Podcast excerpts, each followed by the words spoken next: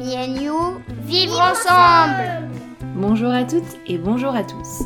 You, c'est le podcast du vivre ensemble. On y parle des liens que tissent les enfants avec leurs parents, leurs grands-parents, leurs frères et sœurs, les professionnels de l'enfance et bien plus encore.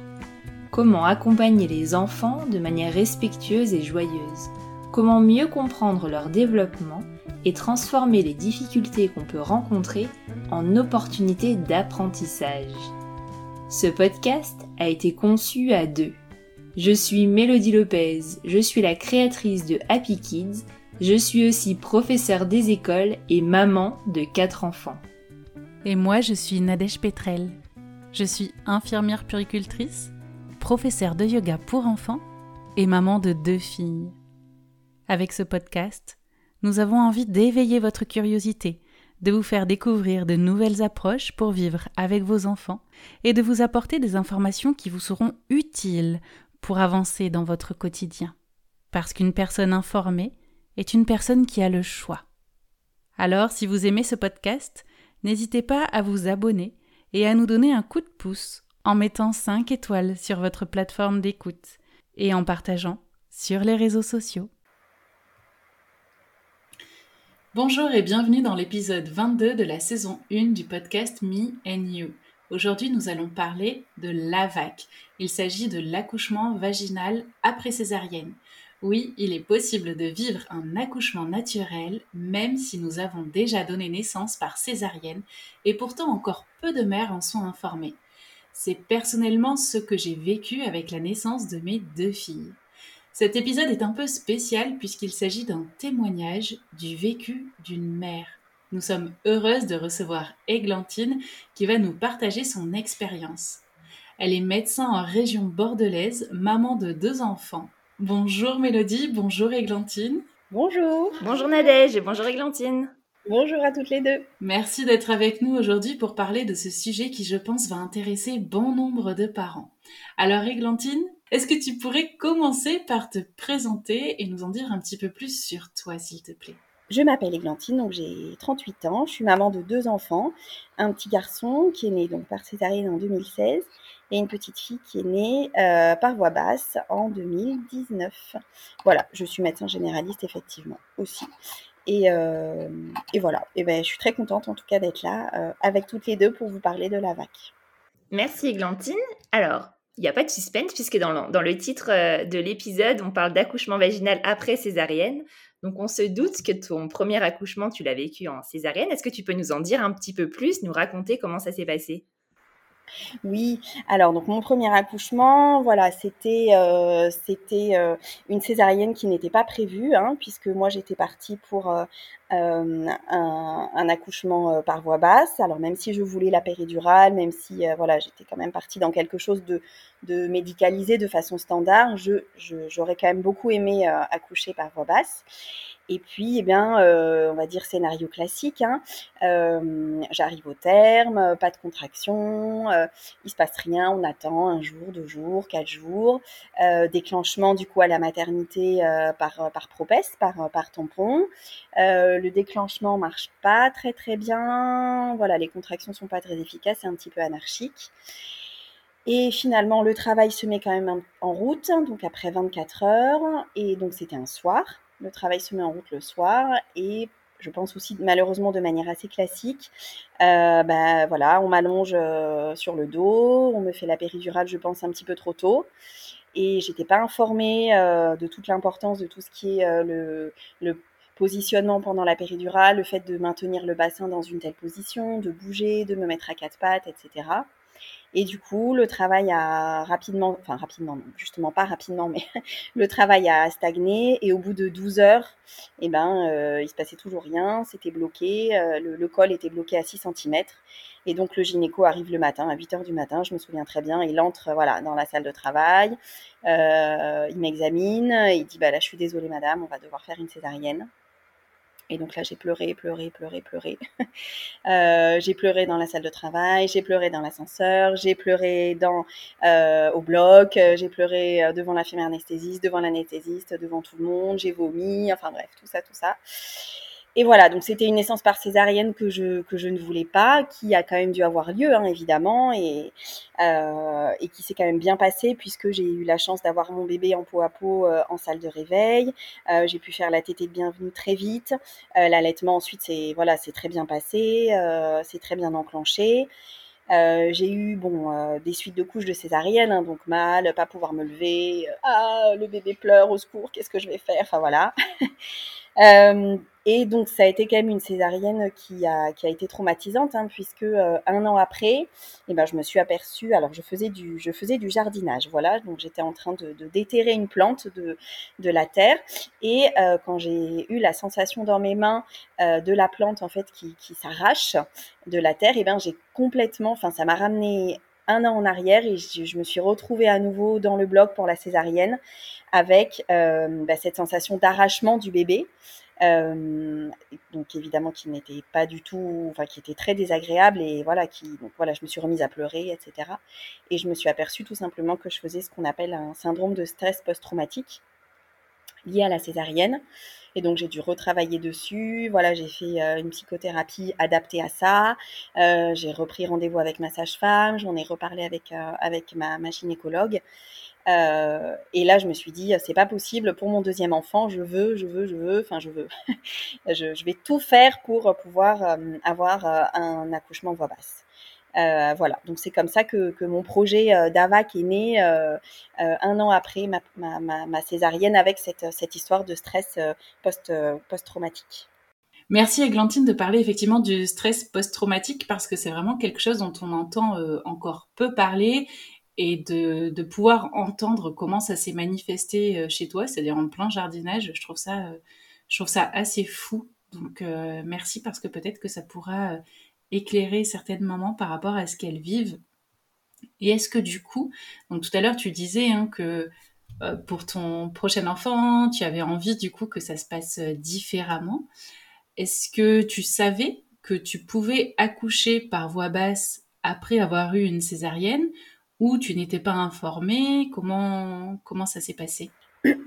Alors oui, hein, euh, je le savais. Bon, déjà, voilà, j'en avais, j'en avais reparlé donc avec euh, les professionnels, sages-femmes et gynéco.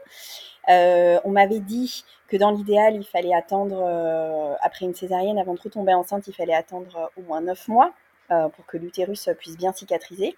Bon, ça, il n'y avait pas de souci. Hein, je comptais pas, euh, comptais pas faire un bébé là dans les dans, les six mois après avoir accouché. Mais euh, voilà, donc il y avait déjà ce petit temps. Euh, je savais que je pouvais retomber enceinte sans problème. Et pour l'accouchement voix basse, je savais que c'était possible, mais évidemment, eh bien, euh, sous réserve de voilà, de peut-être d'un meilleur accompagnement, d'une meilleure préparation, et puis surtout de garder en tête que le risque de césarienne était évidemment un peu plus grand euh, du fait que j'avais une césarienne euh, pour le, pour le premier accouchement. Euh, voilà, mais, mais oui, effectivement, je, je, savais bien sûr qu'on pouvait accoucher voix basse après une césarienne et même après deux. Et, là, tu nous parles d'un délai à respecter entre une césarienne et un accouchement voix basse. Est-ce qu'on t'a informé d'autres critères qu'il fallait respecter pour, pour permettre un, un AVAC Est-ce que toutes les maternités font ça ou comment ça s'est passé pour que comment tu t'es orientée vers une maternité?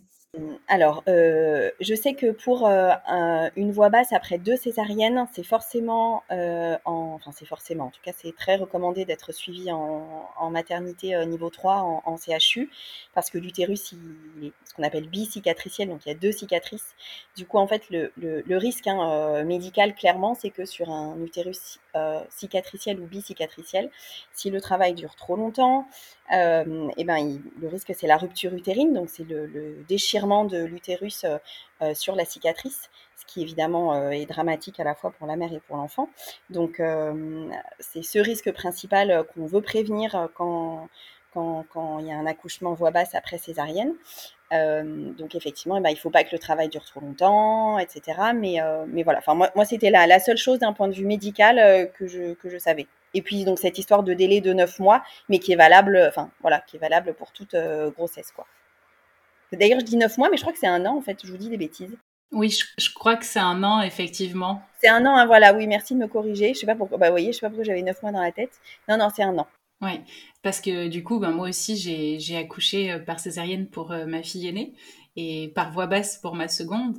Et effectivement, j'étais retombée enceinte quand euh, mon aîné avait 9 mois.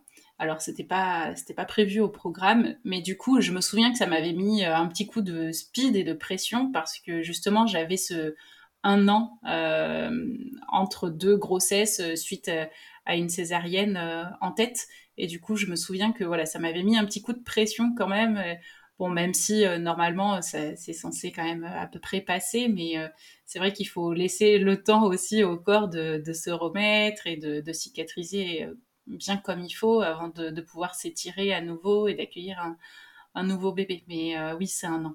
Du coup, Églantine, est-ce que toi, ça a changé quelque chose dans ta préparation à l'accouchement? Entre euh, ta première grossesse et ta seconde grossesse? Est-ce que toi, tu l'as vécu différemment?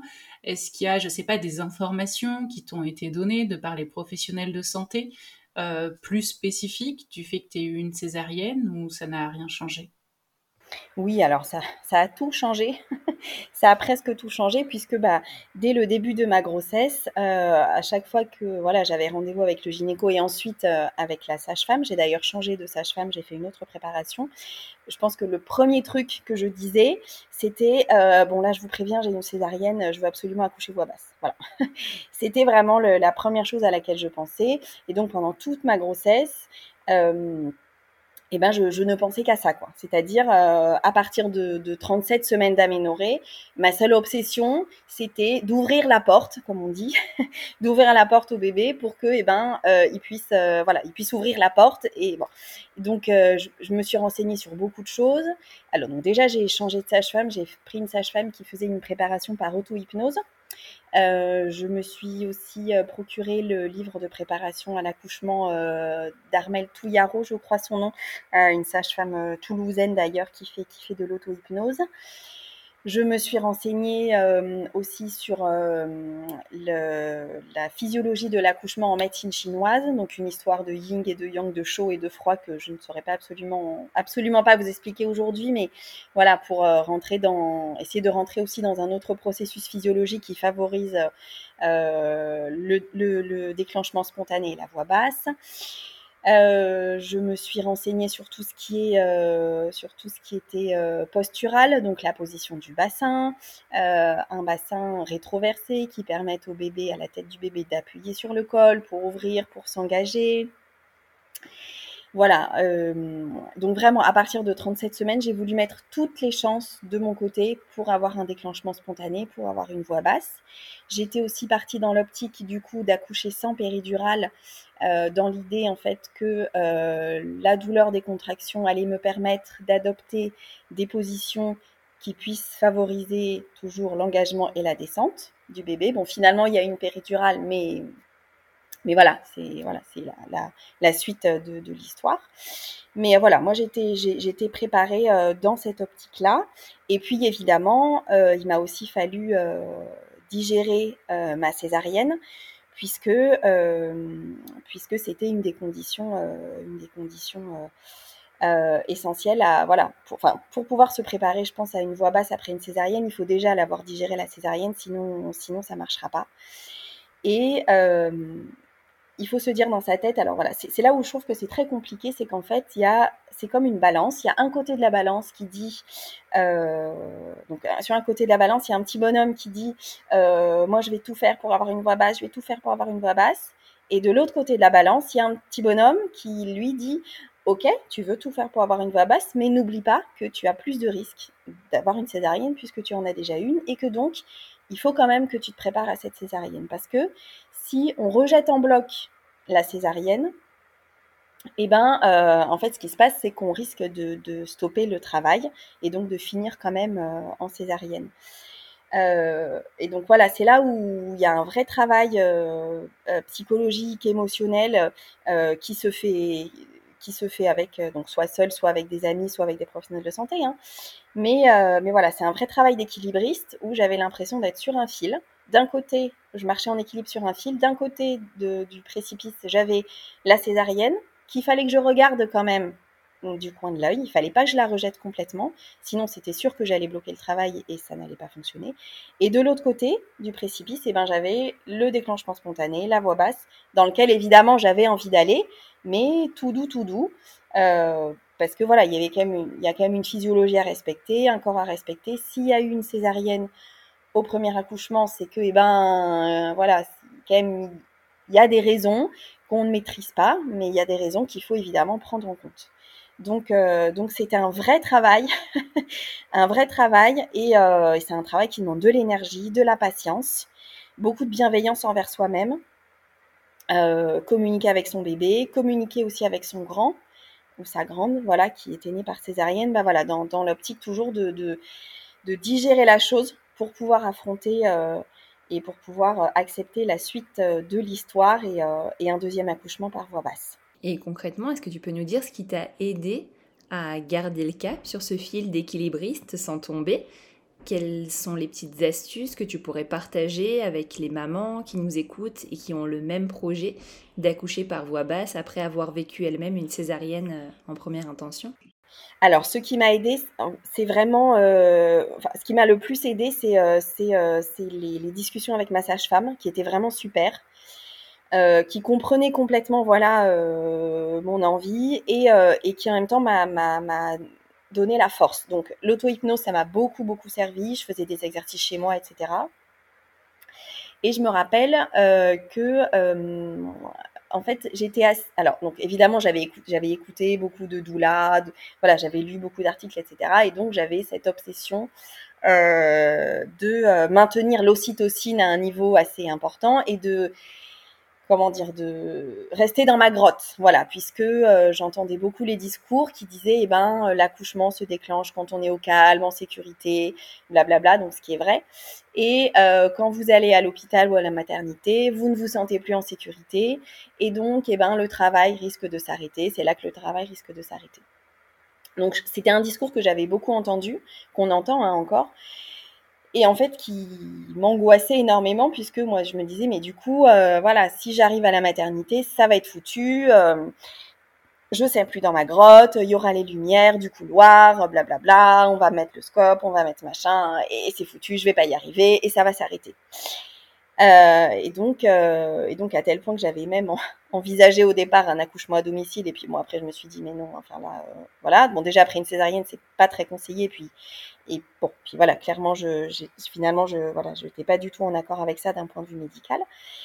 Et donc, euh, en en parlant à la sage-femme, eh ben, euh, voilà, je lui dis mais regarde, euh, dans la nature, les mamans gorilles, eh ben, elles sont, elles sont là dans leur nid, elles accouchent et tout ça. Et moi, je serais pas dans mon nid, je serais pas dans ma grotte et je vais pas y arriver.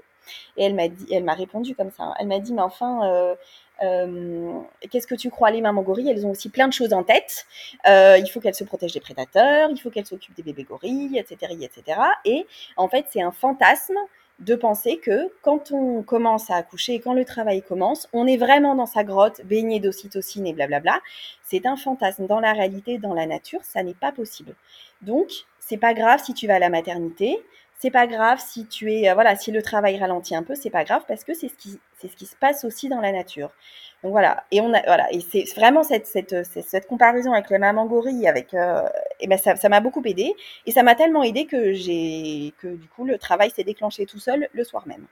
Quand j'ai réalisé que en fait mon, mon fantasme de, euh, de, euh, de bain d'ocytocine et de grotte absolue et de protection absolue, etc., n'était n'était pas réalisable dans la réalité, ni en 2022, et en fait n'avait jamais été réalisable pleinement euh, que ce soit en 1950 ou euh, en 1100 euh, au Moyen Âge ou même chez les hommes préhistoriques, et ben là, ça m'a vraiment détendu. et ça m'a tellement détendu, voilà, que le, que le travail a, a, pu commencer. Donc, donc voilà, je pense que concrètement, c'est s'aider des bonnes personnes et se détacher se détacher de cette, de cette, euh, d'une en fait, d'une idée complètement fantasmée euh, d'un accouchement voix basse euh, où on est, voilà, où on est protégé de tout. C'est, c'est pas possible et ça marche quand même, même si on n'est pas pleinement dans notre grotte. Ah, c'est vraiment important ce que tu dis parce que je pense qu'effectivement il y a beaucoup de choses qui sont véhiculées autour de, la de l'accouchement pardon et qui comment dire, donne un certain idéal en fait à atteindre, mais bon, ça, ça, fonctionne j'ai envie de dire pour tout euh, et justement donc là je faisais le lapsus avec l'allaitement mais c'est un peu pareil hein, on, a cette image euh, des bébés qui allaitent enfin qui têtent des mamans qui allaitent où tout se passe bien où tout est rose alors qu'en fait euh, bah, bien souvent on, galère au début et sauf qu'on n'y est pas forcément préparé et du coup c'est compliqué c'est pareil c'est un peu la chute libre c'est pareil en parentalité où on a cet idéal qui est véhiculé qu'on n'arrive pas forcément à atteindre et du coup on culpabilise euh, et puis, j'ai envie de dire que pour euh, les accouchements, même euh, à la maison, par rapport à ce qui est véhiculé également, moi, je sais que j'ai une amie qui a accouché à la maison pour son premier enfant et pour qui ça n'a pas été aussi merveilleux que ce qu'on peut lire et voir sur les réseaux sociaux du fait de la douleur, etc. Et même une douleur hein, en postpartum qui est restée, dont on entend très peu parler parce que bah, il y a un peu cette volonté de vouloir protéger l'accouchement à domicile qui est déjà euh, euh, difficile à mettre en place, hein, parce que les, sages-femmes libérales se, battent pour ça. Enfin voilà, c'est encore euh, pas forcément très bien vu. Et du coup, on garde vraiment cette image fantastique comme quoi c'est limite l'idéal à atteindre, alors qu'en fait, même pour les mamans qui accouchent à domicile, c'est pas forcément toujours tout rose. Mais cette version-là de, l'histoire, eh bien, au jour d'aujourd'hui, en tout cas, on l'entend pas encore sur les réseaux sociaux ou dans les livres, et c'est bien dommage. Euh, donc effectivement, il y a cet euh, idéal de cette grotte que, que tu avais, euh, mais pour autant, bah, même si elle n'est pas comme on te l'a raconté ou comme tu avais pu le lire, il n'empêche que il est possible d'accoucher quand même dans de bonnes conditions et de favoriser l'ocytocine autrement. Et du coup, j'ai envie de te demander comment est-ce que cette naissance s'est passée? Alors, bon, je, l'ai très bien vécu. Hein. C'était vraiment une merveilleuse naissance. Euh, le travail a été. alors, déjà, la première victoire, c'était le déclenchement spontané à 41 plus 2. Euh, donc ça, c'était déjà une très grosse victoire pour moi. Voilà, quand j'ai quand j'ai compris que là j'étais en travail et qu'on pouvait aller à la maternité, que vraiment ça avait commencé tout seul, euh, là, j'étais vraiment très très heureuse. C'était, euh, c'était, voyez, rien que de vous en parler, j'ai un peu les larmes qui remontent là. C'était une énorme victoire. Je me suis dit, bah là déjà, j'ai gagné une très grosse partie du pari. C'est que voilà, j'ai réussi à ouvrir la porte, à bien communiquer avec mon bébé. Euh, la nature ou Dieu ou appelons-la comme on veut est aussi de mon côté et c'est parti. Donc évidemment, après, il y a eu la douleur que j'ai découverte puisque je l'avais beaucoup moins vécu pour le, pour le, premier, pour le premier accouchement. Euh, que j'ai, enfin voilà, j'ai donc bon la douleur j'ai j'ai fait avec, hein, j'étais prête, mais en même temps on n'est jamais prête, hein, faut pas se leurrer, ça aussi c'est pareil. Et ça durait, ça durait. Euh, voilà, j'étais à quatre pattes, la douche, le ballon, le machin, la jambe comme ci, euh, le dos comme ça, je faisais haut et pas A, enfin bref. Et puis, 4 heures du matin, j'étais toujours à 5 cm et c'était, ça n'avançait pas. Je commençais à vraiment être très fatiguée puisque ça avait commencé 12 heures avant. Et ça bloquait, ça bloquait. Et donc, ma gynécologue qui était là m'a dit, écoute, voilà, pour des raisons qu'on ne connaît pas et que, voilà, qui, voilà, qui sont comme ça, qui existent, est-ce que c'est émotionnel, est-ce que c'est physique, est-ce que c'est hormonal, on ne sait pas. Là, il y a quelque chose qui bloque dans ton travail et donc je te propose la péridurale qui peut peut-être débloquer. Euh, donc voilà, euh, j'en ai vite euh, discuté avec mon mari, on était d'accord, j'ai pris la péridurale et effectivement ça a fonctionné puisque le col s'est ouvert très rapidement, enfin voilà, ça, ça, a continué de progresser. j'ai eu peut-être besoin d'un tout petit peu d'ocytocine en perfusion, mais vraiment un tout petit peu, un tout petit peu. Et là où, là où je, voulais être très vigilante et là où du coup ma gynéco qui m'accompagnait était très vigilante aussi, c'était que pendant la pause de péridurale, eh ben, euh, on m'a positionné, on m'a mise à quatre pattes sur le ballon, euh, sur le côté, sur l'autre côté, euh, les fesses en l'air, etc. pour pouvoir continuer à accompagner la progression du bébé et le, et le travail. Ça a quand même été très long. Hein. Pareil, la péridurale, on me l'a posée à 6 heures du matin. J'ai accouché à 14 heures. Voilà, donc là, c'est là où aussi euh, il faut réaliser très humblement qu'on n'est pas toutes égales euh, face à l'accouchement et face au, travail. C'est-à-dire que, bah, voilà, je ne sais pas pourquoi, moi, voilà, mes accouchements et quand je suis au travail, bah, c'est long. malgré tout ce que je peux faire et malgré tous mes efforts et malgré toute ma préparation auparavant, eh ben c'était long. Euh, j'ai eu besoin de la péridurale et même pendant les poussées, pareil, c'était long. Mais c'était quand même, euh, voilà, mais c'était quand même très très bien. La péridurale, la péridurale était pas trop dosée, donc je sentais parfaitement les contractions, je sentais les poussées, j'ai bien pu me mettre. Euh, alors pareil, dans l'idéal, j'avais aussi cette image euh, accouchement sur le dos, c'est pas bien. Euh, euh on met les femmes sur le dos euh, en position poulet de Bresse pour pouvoir faciliter le travail de l'accoucheur, etc. Et ben en fait, moi j'ai trouvé que je poussais hyper bien sur le dos. voilà, j'ai essayé de pousser sur le côté, ça marchait pas. J'ai essayé de pousser à quatre pattes, ça marchait pas. donc pareil, la gynéco de manière très bienveillante m'a dit bah écoute là, tu sais, on peut essayer de se mettre sur le dos en position classique et tu vas voir si si, tu ressens la puissance nécessaire. Et eh ben j'ai ressenti la puissance nécessaire. Voilà. Donc euh, j'ai accouché quand même sur le dos avec les pieds dans les étriers. voilà, comme euh, comme il faut pas faire. Non, je, rigole, hein, mais voilà, comme euh, pourtant c'est une, une, position qui est un peu diabolisée, on va dire, mais c'est une position dans laquelle on peut quand même être très puissante. Et moi, ça a fonctionné. Et, et voilà. et donc voilà, donc j'ai poussé. C'était un petit peu long, mais c'était quand même super.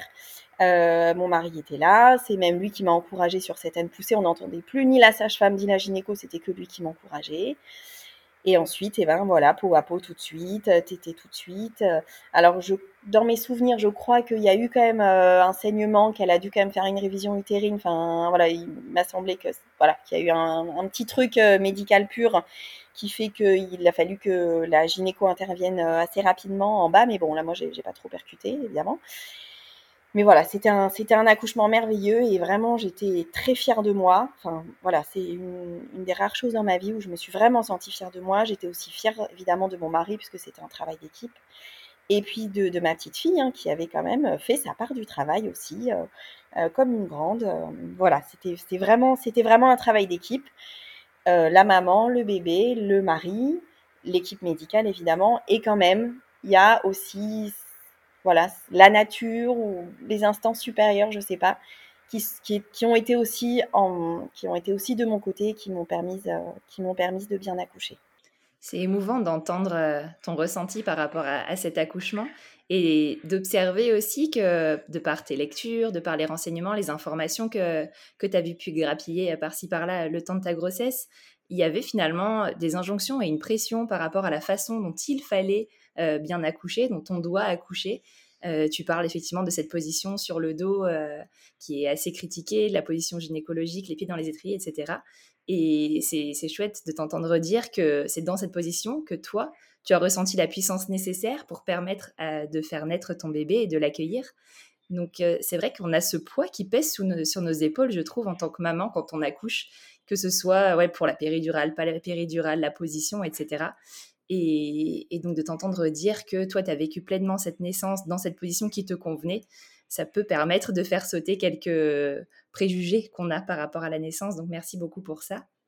Est-ce que, euh, bah, en fait, ton témoignage est précieux par rapport à des mamans qui ont vécu une césarienne et qui envisagent, comme toi, d'accoucher euh, par, voie, par voie basse ensuite? Euh, qu'est-ce que tu aimerais ajouter dans ton témoignage? Qu'est-ce que tu aimerais partager à ces mamans qui ont ce vœu d'accoucher de cette façon-là, comme toi tu as pu le faire pour euh, cette deuxième naissance? Alors déjà, la première chose, c'est que euh, les suites de couches après une voix basse, mais qu'est-ce que c'est plus facile par rapport aux suites de couches après une césarienne? Mais rien que pour ça, là, c'est pareil, je me dis, oh là là, mais qu'est-ce que c'est chouette, qu'est-ce que ça valait le coup de, de voilà, de, de, de s'engager, de s'investir pendant la grossesse pour pouvoir accoucher par voix basse? Qu'est-ce que c'est plus facile? Euh, voilà, hop, on se lève, euh, on prend la douche, paf, on prend le bébé. Bon, alors en plus, c'est un deuxième, donc évidemment, on est on est beaucoup plus à l'aise. Un tac, je le mets au sein pendant que je me lave les dents, euh, je fais pipi, je change ma culotte filée. Enfin bref, évidemment, c'est plus facile, mais quand même. Les, les voilà, voilà, c'est sûr que les, les, suites de couches après une voix basse, euh, si vous avez une césarienne, vraiment, je vous promets, ça n'a rien à voir. ça n'a rien à voir. C'est un gros kiff. Ça, c'était déjà, voilà, euh, une, grosse victoire aussi et une grosse récompense. C'était ça. Et puis, bah, j'ai envie de, leur dire, si, voilà, si vous avez une césarienne qui, n'était pas voulue, hein, euh, ou que vous avez mal vécu, ou même tout simplement si vous avez une césarienne qui était voulue, mais que vous, voilà, vous avez changé d'avis parce que bah, vous n'êtes plus la même, vous n'êtes plus la même maman, vous avez, vous avez évolué dans votre parentalité, dans votre désir de maternité. Et eh ben, et ben, il faut y aller quoi. Il faut y aller à fond vers la voix basse, prendre les informations qui vous seront utiles. Pas trop d'angoisse non plus. il faut que je fasse comme si, sinon ça va pas marcher. Euh, il faut que je fasse comme ça, sinon ça va pas marcher. Il faut, euh, voilà, attention à mon ocytocine, attention à ma. Non, voilà, pas de, pas d'injonction trop forte euh, sur sur la nécessité de ne pas avoir de péridurale, sur la nécessité d'accoucher comme ci, de préparer comme ça. Non, non, pas d'angoisse. Ça, ça, peut tout à fait fonctionner, ça peut tout à fait le faire avec une bonne préparation.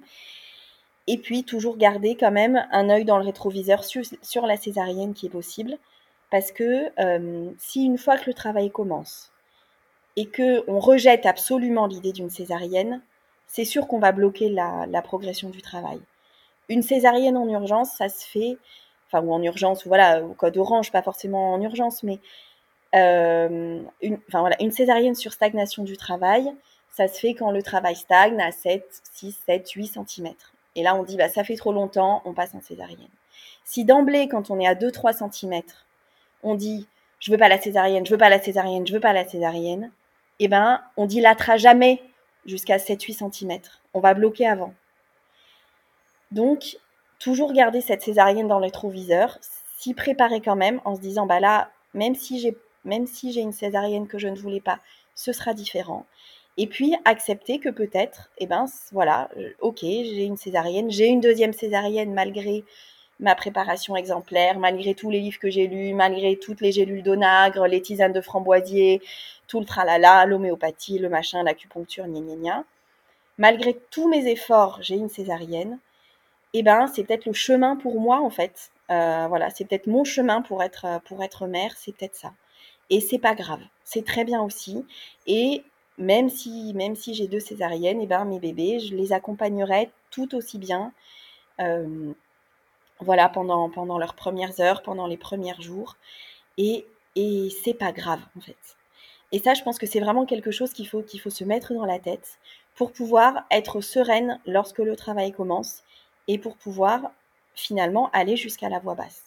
Voilà, moi c'est voilà, je pense que c'est vraiment ça le message principal. Euh, si, on veut avoir une voix basse après une césarienne, il faut quand même accepter qu'une deuxième césarienne soit possible. Mais c'est vrai que c'est vrai que la voix basse, c'est quand même euh, voilà une sensation qui est, indescriptible hein, par, rapport, euh, par rapport à la césarienne. C'est une très belle sensation. Et, euh, et, voilà. Et voilà, moi je j'encourage effectivement toutes les mamans qui, veulent avoir une voix basse eh ben, à, s'engager vers ce chemin. Merci beaucoup, Églantine. J'espère vraiment que ça fera du bien euh, aux mamans qui nous écoutent, qu'elles aient déjà accouché par césarienne et voix basse, ou que ce soit peut-être le cas euh, dans le futur. Et merci également de repréciser, de faire attention effectivement aux injonctions euh, qu'on aurait pu entendre ou lire et à la pression qu'on pourrait se mettre et d'essayer en fait tout simplement de trouver un équilibre entre notre idéal et en même temps rester lucide par rapport à potentiellement ce qui peut arriver et ce que tu appelais euh, garder la césarienne, je crois, dans le, dans le rétroviseur, euh, pour, euh, on va dire, l'accepter avec un petit peu plus de douceur si jamais elle arrête, si jamais elle arrive, oh je vais y arriver aujourd'hui, ou tout simplement pouvoir appréhender aussi l'accouchement avec un petit peu plus de calme, de sérénité euh, et te dire que bah, c'est possible aussi que tout se passe bien et que voilà, on a fait une préparation euh, pour justement, en tout cas, mettre toutes les chances de notre côté. Merci de montrer qu'effectivement, après avoir vécu une césarienne, on peut également vivre un accouchement par voie basse. Et je te rejoins totalement sur euh, les suites de couches qui sont différentes et le corps qui se remet aussi totalement différemment. Et je pense que même Mélodie euh, peut en témoigner avec euh, les différents accouchements qu'elle a vécu aussi. On se remet pas euh, toujours de la même façon. Donc, c'est vrai que si on peut le vivre, c'est c'est agréable. Ouais. Enfin voilà, moi je voulais vraiment vous remercier toutes les deux hein, de, de m'avoir donné la parole sur le sujet. c'est vrai que c'est quelque chose dont voilà dont on parle pas forcément Et, et ben voilà, c'est quand même important de, pouvoir avoir, je dirais, au moins un accouchement qu'on le souhaite, enfin qu'on souhaite même si euh, ce sera jamais l'accouchement qu'on a prévu, qu'on a fantasmé, qu'on a rêvé, et eh bien parce que il y a la théorie, il y a la préparation, il y a ce qu'on lit dans les livres, il y a notre idée, et puis il y a la réalité, la pratique. Euh, voilà, nos réactions, les réactions euh, du bébé aussi, qui sont quand même euh, pas forcément prévisibles. Voilà, moi, ma fille, donc née par voie basse, ça s'est très bien passé malgré le fait que le, travail était un petit peu long. Mais je sais que ça aurait pu aussi peut-être un petit peu mal se passer et que du coup ça aurait peut-être changé mon, ma, ma, perception de l'accouchement par voie basse.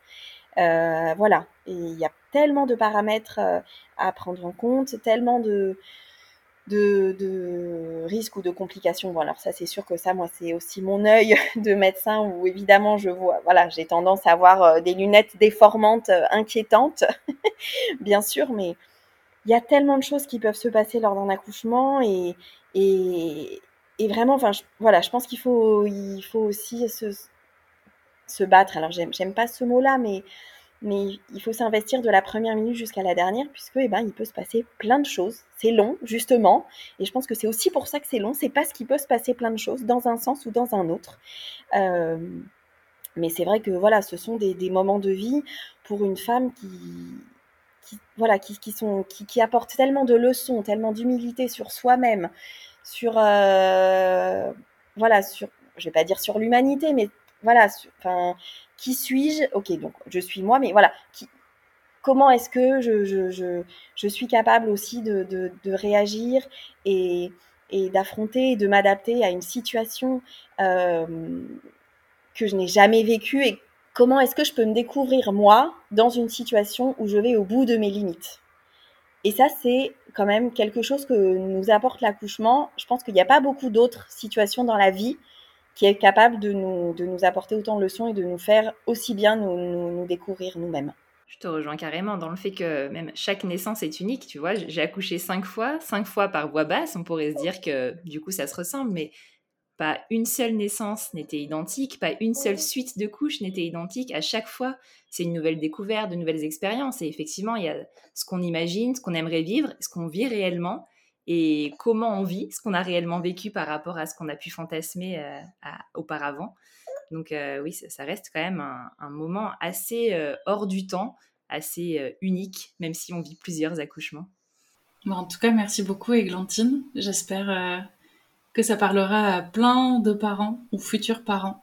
et je te remercie pour bah, ce témoignage parce que c'est pas forcément toujours évident de se livrer, de parler de soi, euh, en fait, on rentre un petit peu dans ton intimité et, euh, dans votre vécu euh, à toi et tes enfants. Donc, merci vraiment beaucoup pour, pour ces partages.